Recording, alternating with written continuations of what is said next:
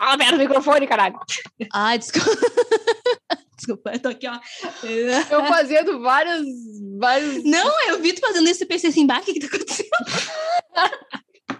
bah, que diferente. É o novo... é o novo, tipo assim, movimento de relaxamento de Dani, assim, tipo... no rapzinho, assim, tipo, isso aí, speaker truth. Tô te vendo, tô te ouvindo. Jesus, Jesus. Ai, meu Deus, e ninguém bebeu aqui hoje, pelo amor de Deus. Eu só Que tô loucura. tomando chá de hortelã maravilhoso aqui. o que, que tem nesse chá de hortelã?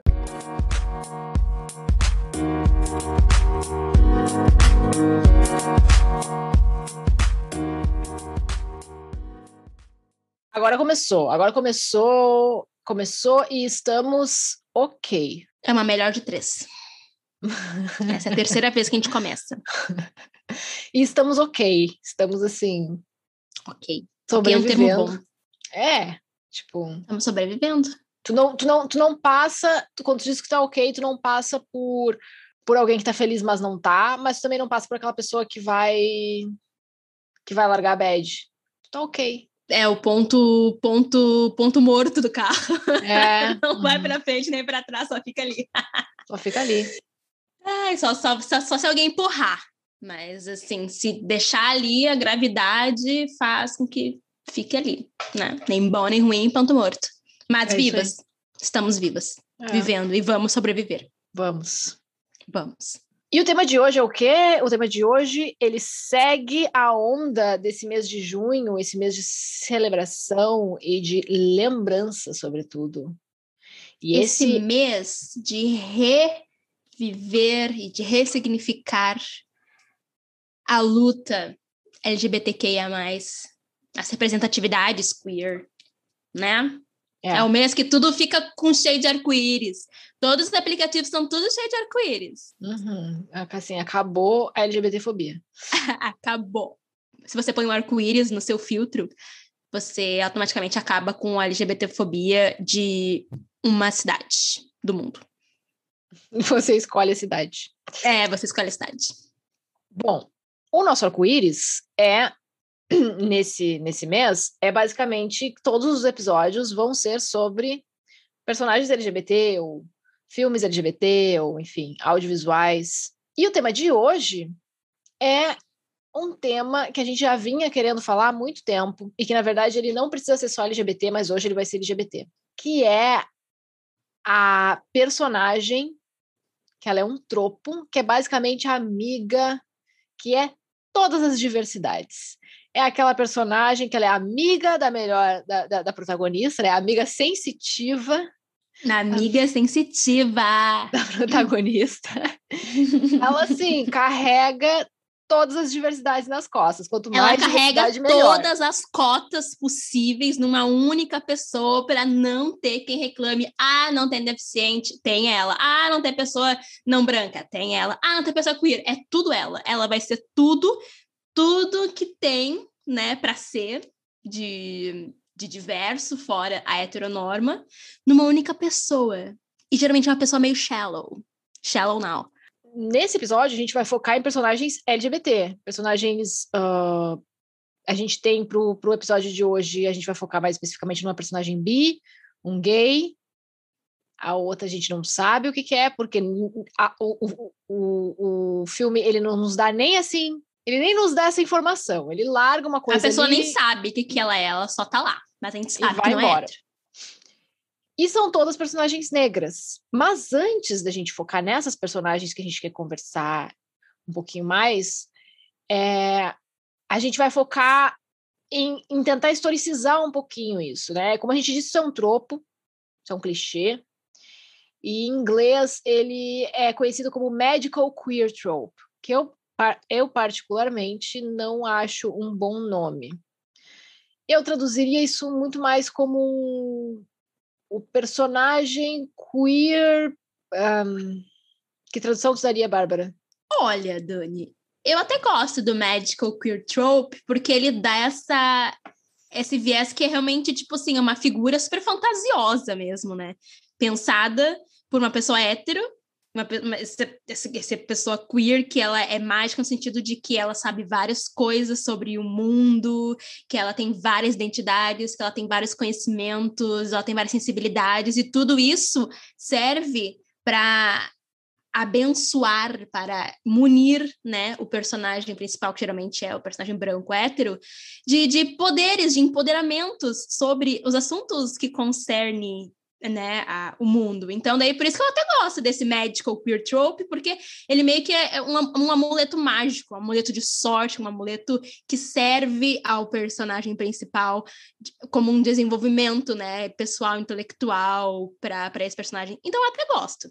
Vendeu, vendeu a ideia para mim. Agora vendeu, eu vendeu, gostar desse convenci. Uhum, é, uhum. porque me dá essa ideia realmente, tipo assim, de... Uma personagem é, mágica. De um ser personagem... fantástico. É, é uma tipo assim, santeria. Assim, é, exato, a santeria. I don't practice santeria and I had no crystal ball. Meu Deus. Tá, vamos lá. Uh, gostei, gostei. E é um pouco isso, porque essa personagem, só, só da gente dar essas características, eu tenho certeza que você, ouvinta ou ouvinte, já pensou Ouvintex. umas duas. Ouvintex, já pensou umas duas ou três personagens aí. E aqui a gente encontra essa personagem desde os primórdios do cinema. Desde que era tudo mato, né? Claro que a partir do Código Reis ali a coisa começa a ficar um pouco mais pesada para os LGBTs, porque a gente antes era a amiga sensitiva, o amigo sensitivo, depois a gente do Código Reis a gente passa a ser os vilão. o quer... amigo oculto, é. o vilão oculto, uhum. o ser oculto das sombras. Exato. E se você Mas... não tá por dentro do, do código, do código da Vinci, do código Hammurabi. não tá por dentro dessa primeira discussão, então você volta no nosso episódio anterior que a gente explica melhor e depois você retorna para esse aqui, tá, Madi? Isso aí. E nesse, nessa leva assim, de personagens um pouco mais óbvias, a gente tem três aqui para destacar. Eu acho que a gente pode começar pelo Damien, das Garotas Malvadas. Você pode, por favor, lembrar do Damien? O Damien, que na verdade... Porque, na verdade, acho que o, esse... Um, o medical queer trope, né, tipo, que vem antes, assim, essa... A herança vem muito daquele estereótipo bem mais conhecido de todo mundo, que é o, o GBF, né, o Gay Best Friend. Ele, ele é super antigo e ele é justamente aquela, aquela figura que aquele homem uh, mais afeminado, geralmente gay, nem sempre abertamente gay, mas que é o cachorrinho, né? O acessório da protagonista, da, da cheerleader, da, da patricinha, ou até não, às vezes até de outros tipos de estereótipos de mulheres, mas que ele tá sempre ali na volta, sendo suporte, sendo apoio, sendo o cara que vai ajudar ela a vestir, ele vai dar conselho, vai dar, né? Vai dar ele, ele, sabe, ele, ele, não é hétero, mas ele entende muito bem das relações de heterossexuais. Tudo. É, por isso que ele, ele, é mágico também. Ele sabe tudo sobre homens, sobre os relacionamentos que homem, do mundo do homem, assim, da uhum. de todas as masculinidades, mesmo ele sendo muitas vezes até o, o, um personagem que nunca teve um relacionamento amoroso. Que ele é jovenzinho, que tá ali. Ele não aparece tendo relacionamento Exato, amoroso, ele não aparece não sendo aparece. desejado por ninguém. Em geral, ele deseja o mocinho do filme, mas fica naquele plano do obviamente nunca será atingido, porque a, a protagonista do filme vai ficar com o boyzinho, então ele fica ali só, tipo, desejando o boyzinho, e, e ele fica um pouco nessa postura, assim, de, de, de, de alguém que ninguém deseja, mas que todo mundo tem um certo respeito no sentido de, de ser uma voz da, de sabedoria, só que na verdade não é absolutamente respeito nenhum, é uma instrumentalização de, um, de uma existência, né? Você usa ele para o seu benefício próprio. Não, e, e, claro, a gente está falando do passado, mas eu acabei de lembrar agora de uma série que a gente fez review uh, um tempo atrás, que é Ginny and Georgia, que tem aquele, uhum. aquele, aquele cara gay que trabalha com a Georgia, não, com a Ginny? É, com a Georgia, com a, Georgia. Com a, com a mãe. Uhum. É, com a mãe, e que ele é afim do, do, do prefeito lá, e, e o prefeito está cagando para ele, porque o prefeito quer ficar com a Georgia. Então... Não, e geralmente, justamente uh, a figura é super instrumentalizada, né, desse amigo gay, e os sentimentos dele é, são completamente, tipo, insignificantes, porque imagina só se fosse uma personagem mulher, né, interessada em alguém e a pessoa pelo qual é esse que a pessoa tem esse desejo, ela ignora não tá nem aí, sabe? Mas, tipo, parece que é normal, sabe? Se uhum. naturalizou uhum. completamente essa coisa platônica de, do, desse personagem, que esse homem gay, ou esse menino, esse adolescente gay, amar alguém, estar apaixonado por alguém e ele ser ignorado, ele ser ou ridicularizado e tá ali, tá ali uhum. vivendo, mas se fosse qualquer um, em outro contexto de personagens, isso seria, tipo, pelo menos heartbroken, assim, sabe? Mas para ele não, para ele é normal ele ser hostilizado uh, no, sobre as suas emoções. E o Damien, que é o personagem de é, Meninas Malvadas ou Garotas Malvadas? Meninas Malvadas, né? Acho que. Ah, sim. Vai agora. Meninas Malvadas. Mean Girls. Um clássico. Mean Girls. Um clássico dos millennials e dos. Millennials, né? Não sei. Acho que sim, só millennials. Hoje é, eu não tô sabendo muita coisa. Hoje não é o dia de saber essas coisas. Ele é aquele amigo uh, gay e que ele serve, ele serve exatamente nesse sentido. Ele é o, ele é o cara que traz informação, ele é o alívio cômico também, porque o, o uhum. personagem gay geralmente tem isso. Ele é o alívio cômico, ele é o cara que traz informações sobre todo mundo, ele é fofoqueiro, ele sabe tudo de todos, ele uh, tá ali sempre para para prestar seus, sua amizade, seu serviço, sua lealdade para as amigas meninas uh, dele. E, e, a, e a personagem dele basicamente tem esse, esse roteiro aí. Não, é, não tem mais nada. Ele serve para estar ali polemizando, fazendo uma graça uhum. na volta das meninas uh, hétero. E é isso que ele faz. E será que essa personagem nunca tem interesse amoroso? Não, ela tem, amados, ela tem. E a gente tem um exemplo horrível para trazer de quando essa personagem tem interesse amoroso, que é aquela série, aquela, aquela que está lá no passado e que assombra o passado de muita gente, que é Sex and the City. O Sexo eu... e a Cidade, para quem viu pelo SBT. Sexo e a Cidade. que foi uma série que eu assisti muito por causa da uh. Samantha. E confesso que passei por muitas situações tristes. Passei pela situação maravilhosa de ver essa, a Samantha uh, tendo um caso com a Sônia Braga, que a Sônia Braga fez parte da série por um tempo. Ela foi uma artista plástica, plástica brasileira e a Samantha teve, Samantha teve um caso com ela, mas foi uma coisa assim super rápida, né? Porque Sex and the City exala heterossexualismo. E E Sex and the City tem do, duas personagens homossexuais e elas são o mais heterossexualizadas possível. Que é o Stanford e o Anthony, que são duas, duas gays afeminadas, amigas das garotas. Tipo, uma é amiga de uma das garotas e outra é amiga de outra. E eles estão sempre ali como alívio cômico ou como um, um, suporte. Um deles é meio chatinho, não é tão alívio cômico assim. Uh, mas uh, sempre, sempre trazendo assim a como é que a gente diz quando dá um tchan, dá um, são, são o tempero, né? o formagem. É. E eles começam a série, uh, quando eles entram na série, eles começam meio que se odiando, eles não se gostam. Mas eles são os únicos gays da série. E aí, eventualmente, eles se apaixonam e se casam. E é um negócio assim, fora, fora de não tem como. Porque assim, eles não se gostavam, eles não combinavam, mas fica aquela coisa do eu tenho um amigo gay, você tem um amigo gay, será que eles se conhecem? Será que eles já ficaram? Será que a gente consegue fazer eles se apaixonar? Que é aquele, Certeza que se eles se hétero, né? conhecerem, né? eles casam. O fetiche do hétero, né? Que é assim, aquela coisa do, ah, eu, eu, conheço uma, eu conheço um gay também. Será que vocês não se conhecem? Será que vocês não. Será que vocês já não ficaram? Será que vocês não vão, não vão se apaixonar? Óbvio que vão se apaixonar. Então são duas pessoas que claramente não tinham muita coisa a ver e que acabam se apaixonando, a série força ali, que é para meio que dar forma a um fetiche heterossexual. É que é isso, é um fetiche. Assim. E fantasiadíssimo de diversidade. É, sim, né? celebrar a diversidade. Ai, nossa, exato, celebrando, estamos levantando a bandeira arco-íris, amamos gays, gays, venham todos gays. Gays. Amamos é. gays. Mas não só de representatividade escrachadamente péssima, vive o audiovisual. E agora Embora a gente vai entrar principalmente nas... de. É. Agora a gente vai entrar em três personagens que são muito mais complexas que essas. Talvez uma um pouco não tão complexa. E, e, são mais contemporâneas também, eu diria, do que essas que a gente citou antes. Mas ainda assim, elas podem melhorar. Quais são as personagens, Bárbara? Essas personagens, elas aqui, elas vão preencher duas cotas.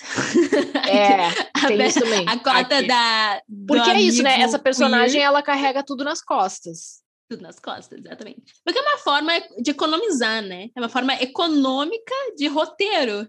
Porque daí você mata dois coelhos com uma cajadada só. Você Ou tem três, ali ou tudo que tu quatro. precisa. É, ou quatro, ou cinco, dependendo. Porque daí tu tem tudo que tu precisa numa pessoa só. E daí o resto pode encher de gente branco hétero, que vai ficar tudo bem. Mas essas três personagens, elas preenchem duas cotas. Da, da, do amigo, amiga, amigue racializado, no caso, porque todos são negras, personagens negras. E da amiga queer. Porque nós temos a Cat de The Bold Type, a gente tem a Lucy de Moxie, que a gente já fez um episódio sobre Moxie, se vocês quiserem assistir lá em algum episódio para trás. E de Unbreakable Kim Schmidt, que é o Titus. Óbvio que o Tyrus tinha que estar aqui, não tinha como ele não Tyrus. estar aqui. Ele é o rei de Unbreakable Kim Schmidt. É ele que salva o seriado. Vamos começar por, pela Lucy. Fala da Lucy aí. Vamos começar pela Lucy. A Lucy, gente, ela é assim. Moxie é, é um filme ah, adolescente, né? Então todo mundo ali tá no high school, provavelmente, no primeiro ano, segundo ano high school. E a Lucy é uma aluna nova que chega na escola, né? Uma escola super tradicional, assim, é uma escola pública, mas é uma escola super brancocêntrica, super, sabe? cheia de, de caso de assédio e de coisa lá, e ninguém faz nada nunca, todo mundo cagando. E daí essa Lucy chega, é uma menina negra, feminista, queer, não sei se ela é lésbica ou bi, e daí ela entra lá e começa a, a, a se conformar com as coisas que acontecem. E daí ela começa a, a trazer né, a discussão política sobre as coisas que aconteciam lá. Ela começa a trazer à tona, ah, ela começa a expor as coisas, ela não aceita ficar quieta, ela é assediada, ela denuncia, alguma coisa acontece, ela vai lá e fala. Então, ela fica sendo esse personagem que, que tenta mudar né, a sua realidade ali, ao mesmo tempo que ela tem que ensinar as outras meninas a fazer isso também, ela tem que conscientizar. Então, ah, ninguém vê racismo em nada, ninguém vê machismo em nada, ninguém vê abuso em nada. Ela vai lá e ensina, olha. A protagonista, principalmente. Exato. A protagonista é uma menina branca que sempre Nunca atinou pra Fez nada, era uma gro- é, meba, tava lá assim, fazia só vista grossa para várias coisas horríveis que aconteciam na escola com as amigas. Ela mesma tinha uma outra amiga ah, asiática e ela cagava para aquela menina, para as pautas específicas daquela menina.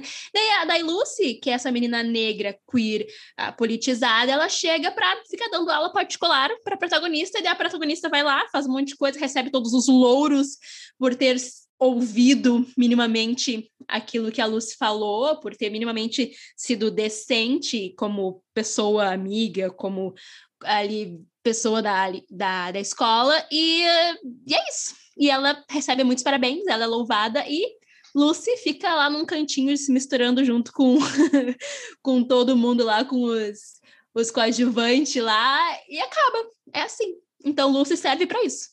Porque é isso, né? É, teria problema a Lucy ser essa personagem inspiradora e, e, e, é isso? É esse que é o problema? Não, de modo algum. Inclusive, essa parte ela é muito interessante. Ela, ela é meio que inspirada. Ela é basicamente um, uma versão audiovisual de uma música punk feminista muito famosa, que é Rebel Girl, do Bikini Kill, que conta basicamente a história de uma menina que tá fazendo uma música para a melhor amiga dela, que é uma Dyke, que é uma sapatão, e que inspirou ela e a, enfim, ser feminista, se posicionar e tudo mais. Essa essa esse plot da amiga inspiradora, ele é, ele pode ser muito lisonjeador e ele pode tomar um, um caminho muito interessante. O problema é que em Moxie, a Lucy começa nesse lugar da mulher que inspira, da, né, da amiga que provoca a outra lidera, a ser melhor né? e que lidera, mas em certo momento da narrativa ela perde esse lugar e ela passa a ser a amiga sensitiva da protagonista que cresce, que cresce mais do que a própria Lucy e que então ganha os louros, né, por ter por ter, enfim, criado a Zine e feito as coisas. Ela não sofre as sanções, quem sofre as sanções é a Lucy e uma outra amiga dela, mas ela ganha os louros por ter uh, se tornado uma pessoa melhor. Então, é a instrumentalização dessa personagem que é o grande problema. E a gente coloca ela aqui na trilha dos LGBTs porque, em determinado momento do filme, a Lucy dá uma bitoquinha numa outra menina, que eu não lembro o nome da menina. Ah, foi um beijinho. Não, foi um beijinho, foi um beijinho não, bonitinho, não foi um selinho. Foi um selinho. Ah, foi um selinho. Não, teve, foi eu uma língua ali. Não teve língua nenhuma, foi um selinho. Depois, ninguém mais fala do assunto. As duas estão na mesma roda, em vários momentos, cada uma num canto da roda, e acabou. E isso ficou. Não é que você não pode beijar uma pessoa e simplesmente depois continuar sendo amiga e fingir que nada aconteceu. Mas é que foi uma cena Adoro. tão apressada, foi uma cena não, tão é, assim, atirada ali. Que é, foi, tipo assim, ficou parecendo que era um, frenesi, tipo, ai, as, essas, essas garotas punk rockers estão aqui tocando essa música, eu tô muito em frenesi, vou beijar essa menina do meu lado. Plau, deu, acabou, acabou o frenesi. Mas eu acho que essa cena, acho que essa cena serviu justamente para pontuar para pontuar que ela não é hétero e para também justificar o fato dela ser a menina que é inconformada, a menina que vai lá e que não deixa nada quieto, que faz bagunça, porque também a, a, a raça dela fez bagunça, né? É, mas eles quiseram aí fazer um plus, né? Porque ela já era a menina negra, já é a menina negra numa escola majoritariamente branca. Ela barraqueira, porque ela fez barraco, porque ela não aceitava de baixar a cabeça e daí o plus dela para né, coroar, coroar a sua existência instrumentalizadora, inconformada, rebelde, é ela não ser hétero. É. Daí deram, fizeram essa cena só para, olha, gente. E foi a instrumentalização olha. de uma sexualidade, basicamente. Também. Isso. Então, então realmente, Moxie é muito problemático e pobre Lucy tinha tudo para ser a estrela. A, a, a, ela é a estrela para nós. Ela foi, na verdade, porque Mas, aquela protagonista não convence como protagonista, assim, ó, né? Ela tem Mas o não foi isso que o filme tentou. De um nabo tentou... branco. É, mas o filme tentou fazer ela a superstar. E agora, seguindo, acho que dá pra gente cair na Cat, porque o caso da Cat Vamos. é um pouco a Lucy, só que mais complexo. Porque uhum. The Bold Type, uh, em The Bold Type, a Cat é uma das protagonistas. Apesar de que eu tenho a sensação, sinceramente, de que a série começou, pelo menos começou, dando protagonismo para Morena. Morena, que eu digo cabelo preto. Porque tem a branca morena, tem a branca ruiva, que na verdade é loira, mas ela parece ruiva. Nossa, que complicado. é, porque é o, o, o, o chefe dela chama ela de Red. Porque na real ela é, ela é tipo uma redneck, assim. Só que ela é loira, mas ela é ruiva, assim, cheia de sardinha e tal. E tem a Cat, que é a amiga negra. E aí então amiga são essas negra. três, né? E, e o que acontece? A Cat começa como amiga negra, mas que não, não se assume negra, porque ela é birracial, porque ela é mestiça. E ela, de repente, logo no início da série, já se descobre que ela não é hétero. Depois ela descobre que ela é bi, na verdade mas uh, se entende como bi, mas no início ali ela fica um, um, tempo só ficando com mulheres e tal, enfim, explorando esse lado. E, então ela é a única das três que é ao mesmo que é ao mesmo tempo duas diversidades, porque ela é negra e LGBT. E não fica só por isso, porque o, o grande problema, a Cat, ela é uma personagem super complexa e ela ganha uma dimensão na série que para mim ela é a protagonista. Só que o que acontece? Tudo cai em cima da Cat. Não é só porque ela é a amiga negra uh, LGBT. É porque ela também é a pessoa que realmente leva pautas importantes para frente. Ela é, por exemplo, a única delas que se candidata a ser vereadora na cidade dela, porque ela quer fazer mudanças estruturais. Ela realmente está sempre preocupada em causar mudanças, tipo, todas elas são meio feministas, mas é aquele feminismo liberal, assim, tipo, as outras duas, tem uma delas que é jornalista, que ela adora fazer reportagens com mulheres fortes e desvendar... Feminismo seus comum. É, desvendar grandes plots fem, uh, misóginos e tal, mas ela vai muito mais nesse sentido, assim, não de construir alguma coisa, mas de, expor, assim, bem jornalismo, né, bem... Uh, nada contra jornalismo, jornalismo é muito importante, tem mais é que destruir tudo, mas é muito mais num nível exploratório, talvez. E a Cat, ela tá a fim de construir, ela tá a fim de educar. E ela tão tá a fim de educar que ela educa as amigas dela. Inclusive, essa menina morena, ela tá sempre educando, porque a menina, volta e meia, é racista. Sempre fala merda. e aí ela tem que estar tá sempre educando a menina. Então a Cat, ela fica nessa, nesse lugar de uma personagem que ela carrega todas as diversidades, ela que é a personagem antenada, ela que traz as questões, ela que tá sempre, o mundo dela gira em torno de tentar fazer o um mundo melhor, de tentar empoderar mulheres, de tentar falar de questões raciais, de falar de LGBT, da, da sigla LGBT, de tipo, ela tem esse, essa é a vibe dela na série. E as outras não. As outras é tipo assim, ah, vão com ela, assim, as outras ficam na volta dela fazendo, yay, isso aí. Uhul. Então eu acho que eu acho que o, o, o problema da Cat é ela ter que carregar todas essas pautas em cima dela, assim, na série. A série concentrou tudo nela. Ela é uma personagem maravilhosa e super complexa. Mas, poxa, não pode ter outras pessoas na série? Uma delas não tem pode que ser, ser bi. sempre ela. Outra delas não, não pode um ser Google. bi, porque a Cat é bi. Não pode ter outra que é bi. Não pode ter, sabe... Uh, outras personagens. Tem um, um, cara negro, mas é, são três personagens, né? Por que, que uma tem que ser todas as, as, diversidades e as outras duas são a mina hétero branca? É, e, a, e a treta, na minha opinião, é ok, a gente pega essa, esse, esse estereótipo, esse clichê, esse tropo do, do queer, do amigo queer mágico, e tá, vamos complexificar esse personagem, fazer ele ter várias coisas e tal, mas ainda tem esse, esse resquício, essa herança de que é através desse personagem que tudo vai sofrer, que tudo vai ensinar, que vai aprender, que vai levar, que vai mastigar, entendeu? A realidade para as pessoas e dar na boquinha dos seus amigos brancos, hétero. Então, é isso, é sempre essa carga, né, que o amigo negro, amigo queer, a amiga negra, amiga queer tem que, né, fazer, né, para poder trazer trazer conhecimento para seus amigos brancos.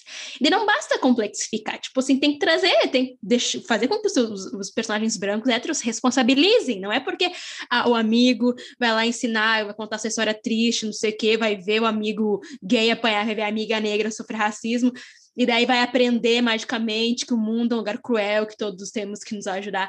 Não é isso. Tem que sabe? Os personagens eles precisam se responsabilizar e serem responsáveis pelo seu próprio crescimento e não crescer pisando nas feridas dos seus amigos queer negros, que é basicamente o que essas séries fazem. E daí tem isso ainda.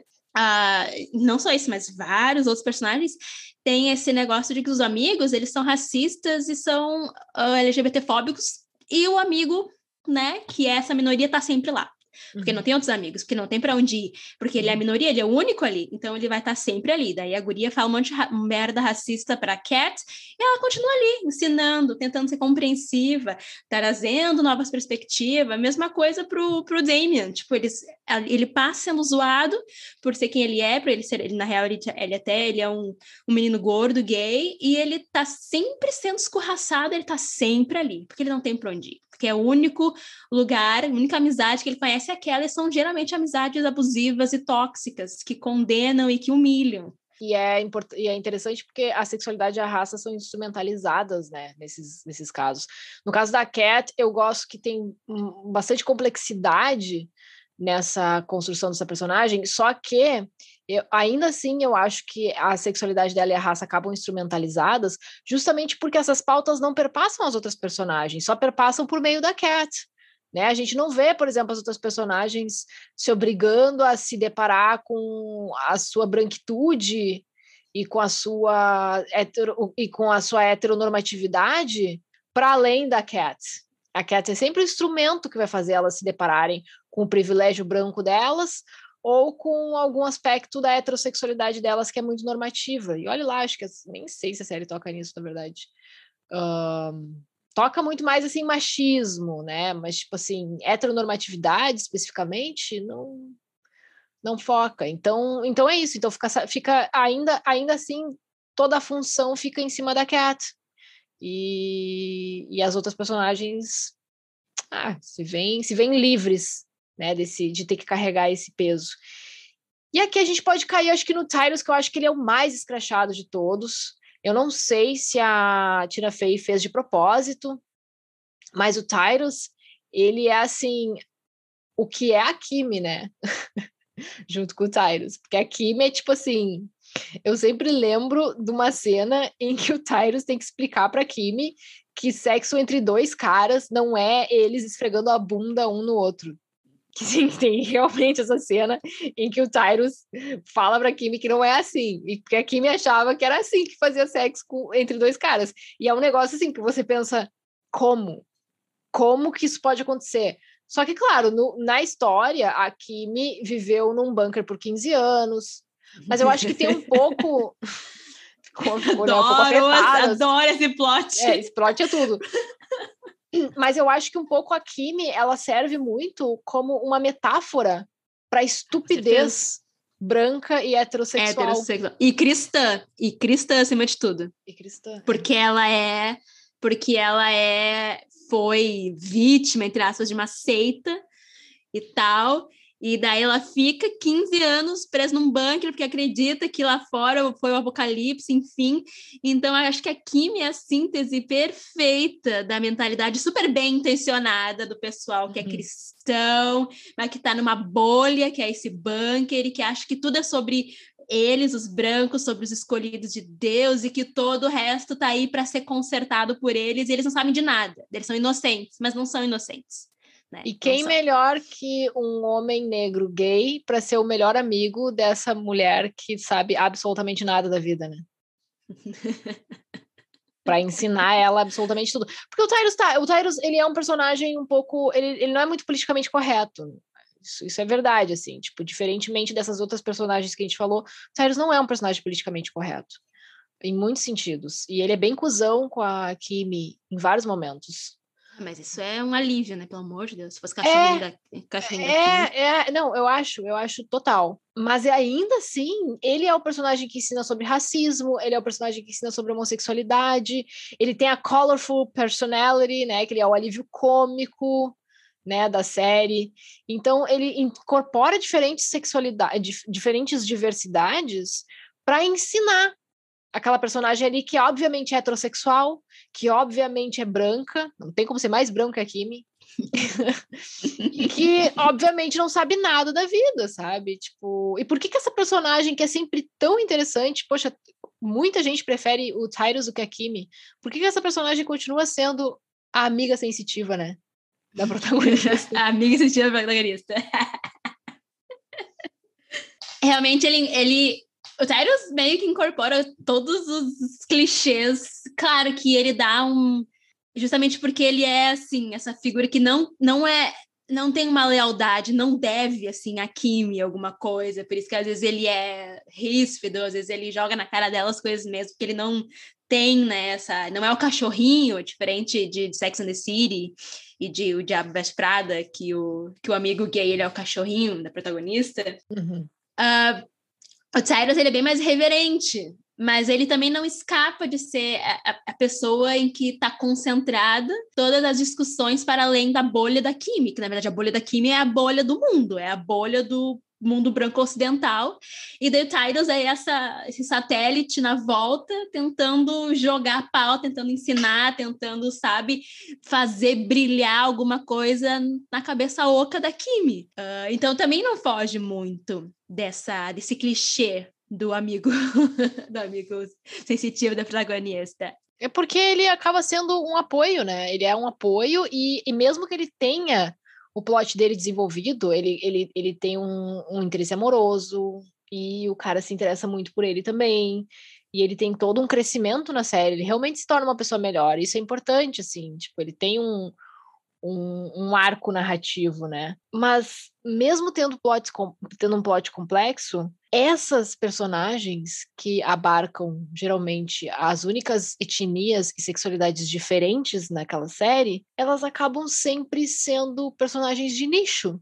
Porque não é à toa que elas não são o protagonista. Então, as séries, mesmo quando elas complexificam essa personagem, elas continuam passando a ideia e os filmes, né? Olha, isso aqui é um personagem de nicho esse personagem ele não tem ele não tem potencial para ser o protagonista. Não, e sem falar do, da, da questão da representatividade também, né? Porque quando tu junta muitas especificidades num personagem cujo o, o, o, a série, o filme, o plot, ele tem um pessoal reduzido, acaba sendo muito complicado porque acaba sendo caricato porque daí vai botar todo mundo que é negro, todo mundo que é queer, todo mundo que é afeminado, tudo numa pessoa só, é uma, dificulta a identificação, a representatividade, porque a gente tem pessoas queer de todas as raças, pessoas negras de todas as orientações sexuais, e daí a gente está sempre indo para aquela única pessoa que representa uma parte da tua, da tua identidade, da, da uma única parte uh, da, do teu da tua construção de sujeito, e isso é complicado, porque daí para pessoas brancas, para pessoas héteros, tem ali, tipo, porra, branco hétero, vamos combinar que branco hétero não, não é um negócio muito diverso, né? Mas daí tu tem cinco personagens ali. Daí tem a ruiva, tem a morena, daí tem a loira, tem a baixinha, tem a gordinha, daí tu pode escolher assim, se tu é branca, hétero, tu pode escolher assim, várias para ser a tua preferida, várias para ser a quem tu se identifica, mas daí quando você é queer, ou quando você é negro, quando você é asiática, quando você é indígena, Sim. com sorte vai ter uhum. um, mas daí ele vai ter ali junto várias outras coisas porque tu não tem escolha. E daí, e daí é muito isso também, porque parece que existe um universo de diversidade dentro do mundo branco heterossexual, mas para o mundo uhum. queer, uhum. negro, uh, não branco, existe ali aquele um, dois personagens que geralmente são esses, que aglutina tudo numa pessoa só e que é o melhor ou melhor amiga da protagonista, que vai ter esse papel aí de ser essa pessoa que, que ensina e o grande problema, então, não é ser uma personagem negra e queer e, e com deficiência, e porque essas pessoas existem. existem pessoas negras e queers ao mesmo tempo, existem pessoas com deficiência e queers e negras, enfim. Mas a questão é por que, que todo o resto da série tem que continuar sendo aquela pessoa branca super diversa? Porque no fim ao cabo, a diversidade que está expli expli explícita ali é a diversidade branca e hétero. Você tem, como tu mesma falou agora, você tem a loira, a ruiva, a, a, a, a santinha, a mais atirada, a mais despojada, aquela que é muito engraçada. E aí você tem a personagem queer que ela tem uma uma, uma personalidade só e vai ser aquela ali, porque ela é a única personagem daquele lugar, daquela, daquela série, enfim, daquele filme, que tem alguma, algum destaque. E esse destaque é bem menor do que geralmente a protagonista. Então, então é isso, assim, é, é, é você reduzir, é você tentar juntar uma série de uh, existências numa só e depois fazer todas as outras existências serem a pessoa branca, sem deficiência, um, hétero e, e tudo mais, é pegar essa pessoa e fazer mil e uma versões dela, como se tivesse. Como se tivesse como ser tão diverso assim, sendo hétero branco. Não tem, meu amor, não tem. Não tem como. É tudo a mesma Mais do mesmo. São vários tons de queijo de branco.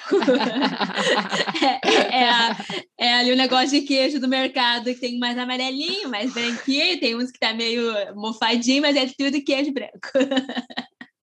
Tudo é a mesma coisa. E, e, o péssimo também, por mais que esses filmes e séries eles venham com pautas mais progressistas e tal, o ruim é que eles acabam corroborando justamente para o estereótipo, né? Estereótipo porque ele vai ter isso, tipo, vai ter várias pessoas diferentes ali, mas vai ter só uma que vai ser gay, vai ter só uma que vai ser negra, e geralmente vai ser a mesma pessoa, e daí tu vai colocar junto, e daí tu vai reforçar o estereótipo porque você não vai ter dentro do seriado ou dentro de um conjunto de, de, de, audiovisuais variações.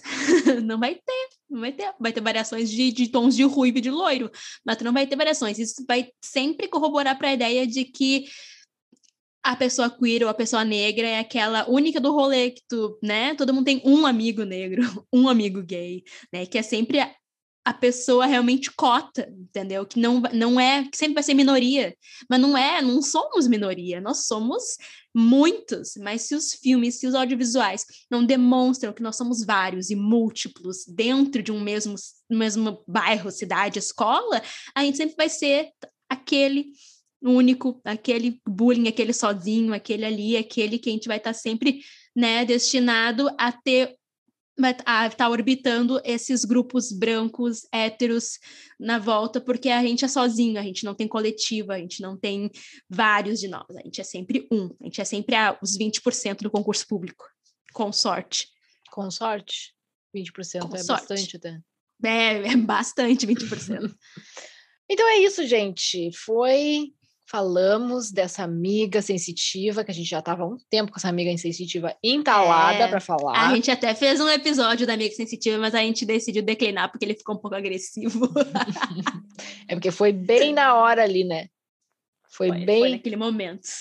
Se você tá perdendo a discussão, gente, aquela treta do Big, do Big Brother, do Big Brother, da Carla Dias, com a Camila De Lucas, É. amiga negra sensitiva, amiga da protagonista, Amiga da protagonista. essa bosta aí. Ai, ai. Bom, ficamos por aqui e você tem, Ficamos. você tem alguma alguma algum anúncio para fazer, Bárbara? Anúncio? Olha, eu gostaria de anunciar. Na verdade, eu gostaria de comentar, gente, que nós já somos quase 700 ouvintes, 687 para ser exato. Daqui a pouco a gente já vai chegar a mil doutorantes. Estou muito feliz. Agradeço todo mundo que está acompanhando a gente. Segue a gente nas redes sociais, pessoal. A gente tem, a gente, a gente cometeu o erro de começar as redes sociais depois que a gente começou o podcast. Daí a gente acabou não anunciando nos primeiros episódios. Daí a nossa galera não tá seguindo a gente. Então, gente, arroba doutora sem QI no Instagram e no hum, Twitter. A gente tá lá, manda mensagem, manda DM, a gente tá sempre respondendo e ouvindo as sugestões de episódios que vocês querem, porque quem manda no nosso podcast somos nós Sou mesmos, eu. de qualquer jeito. Se você, sou eu, Na verdade, real, a gente eu. gosta muito de vocês, mas se sugerir um negócio que a gente não vai gostar, a gente não vai fazer, porque aqui é uma ditadura gay, comunista. e quem manda é a gente. Então é isso.